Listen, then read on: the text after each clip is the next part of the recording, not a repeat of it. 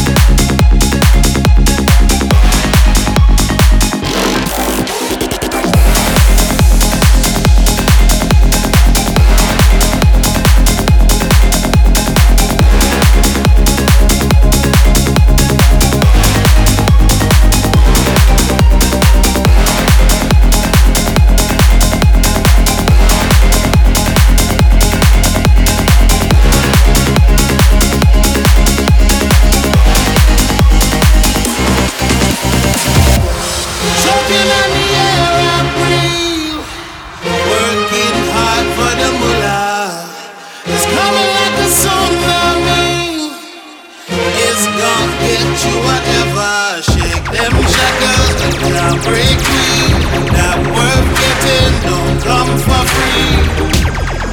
Love, and unity.